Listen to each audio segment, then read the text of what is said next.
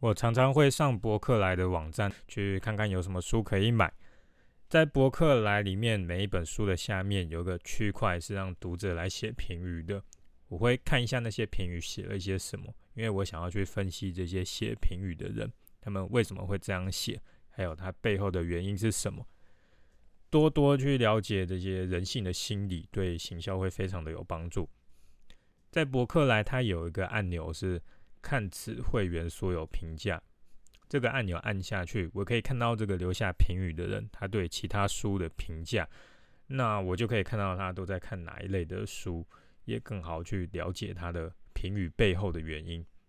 有一次我看到一本在教行销的书，下面有好几个评语，几乎都是这样写说：超后悔买的内容华而不实，超级烂的一本书，一点用处都没有。完全没有任何一个好评，所以这本书看起来就像是一本超级烂的大烂书嘛。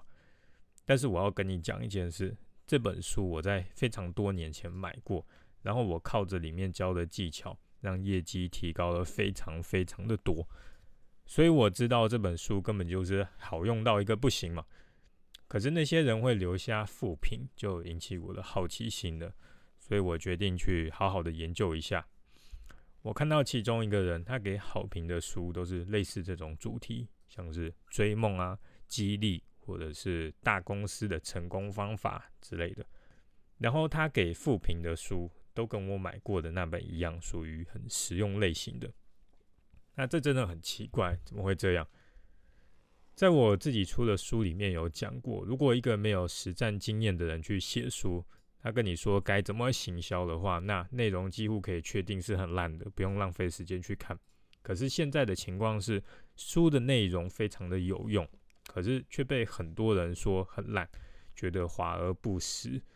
后来我就去找到了答案：一本书为什么会让人觉得烂？除了作者他自己有没有实战经验之外，那要是作者写的书很好，还是被人觉得烂，那有这几个可能：第一个是。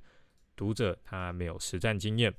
第二个，读者读的好书太少，或是读者读了很多好书，可是都没有读到脑袋里面，没有去消化。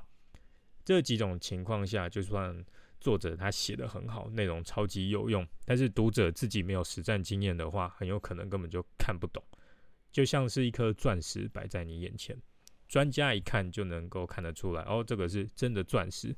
可是放在对钻石完全不了解的人面前，会发生什么事？会有两种情况。第一种，他这个人可能完全不懂，可是他就会很单纯的相信，然后觉得说，哎，这个是很有价值的钻石，他不会去怀疑。另外一种人，他一样不懂，可是他就会怀疑说，哦，这个钻石是假的吧？骗人的商人这么多，这钻石看起来亮晶晶的，只是用玻璃做的吧？懂钻石的专家就像是有实战经验的读者一样，他一看这个书就知道。书是有没有料的，但是不懂钻石的人，就像没有实战经验的读者，有的人会相信这个书写的很实用，可是有的人他看不懂，他就批评这个书写的很烂。不懂就会去批评，这种坏习惯不是少数的人才有，很多人都会。我举另外一个例子，涨价，一个产品如果涨价了，有多少人会骂？这些骂的人，他们的想法就是说。哦，原物料变贵只是涨价的借口而已。这些老板都只是想要趁机赚更多的钱，反正出钱的是老大，我就不买了。如果你真的懂创业和行销，就会知道这想法完全是错误的。当然，有的老板确实是因为想要赚更多，所以他涨价。但是在大部分的情况来说，涨价的原因没有这么简单。涨价对老板来说是非常可怕的事情，因为表面上看起来会赚更多的钱。可是实际上，如果涨价之后客人变少了怎么办？老板又不是笨蛋，他当然会想到说，呃，涨价之后你就不买了，没人买的话，那不是赚更少？这样涨价还有什么意义吗？